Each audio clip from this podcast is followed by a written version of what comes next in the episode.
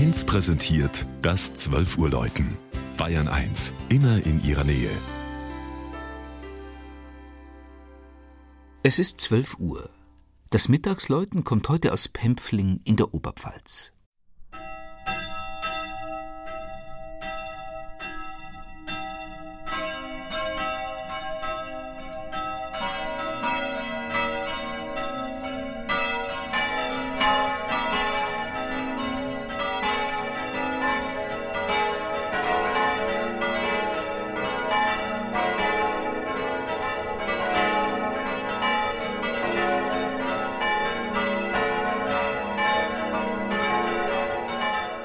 Der Turm, aus dem es so klangvoll schallt, vier der fünf Glocken wurden in Gescher in Westfalen gegossen, gehört zur Pfarrkirche St. Andreas.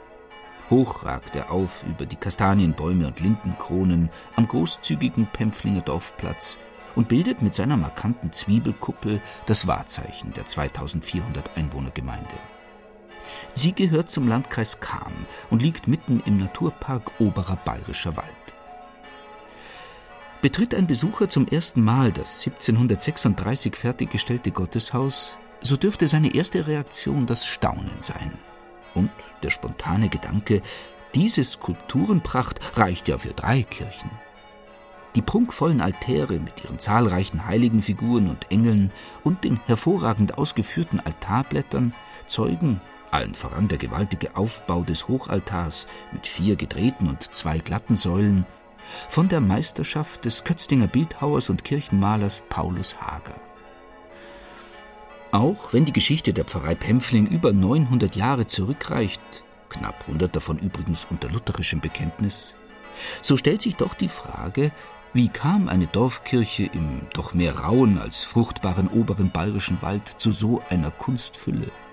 Und das, obwohl nach dem Hussitenüberfall 1430 von Dorf und Kirche nur noch Schutt und Asche übrig blieben und alle mittelalterlichen Preziosen verloren waren. Die Erklärung dürfte im Gnadenbild auf dem rechten Seitenaltar der Pfarrkirche St. Andreas zu finden sein.